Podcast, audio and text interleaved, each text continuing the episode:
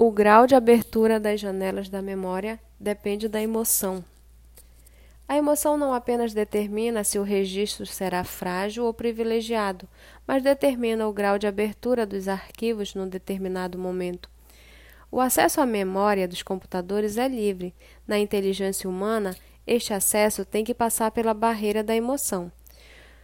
Se uma pessoa está tranquila ou ansiosa, o grau de abertura de sua memória e, consequentemente, sua capacidade de pensar estarão afetados por essas emoções.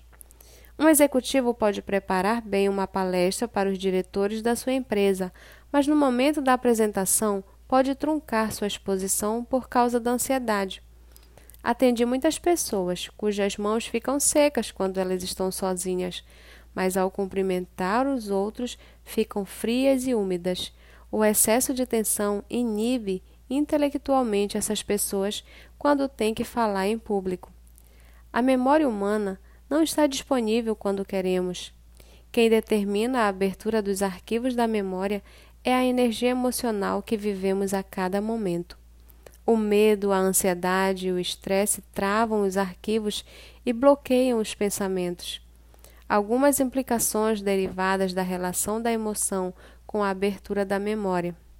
Primeiro, a tranquilidade abre as janelas da memória e leva as pessoas a serem mais eficientes num concurso ou numa reunião de trabalho. Segundo, a ansiedade pode comprometer o desempenho intelectual.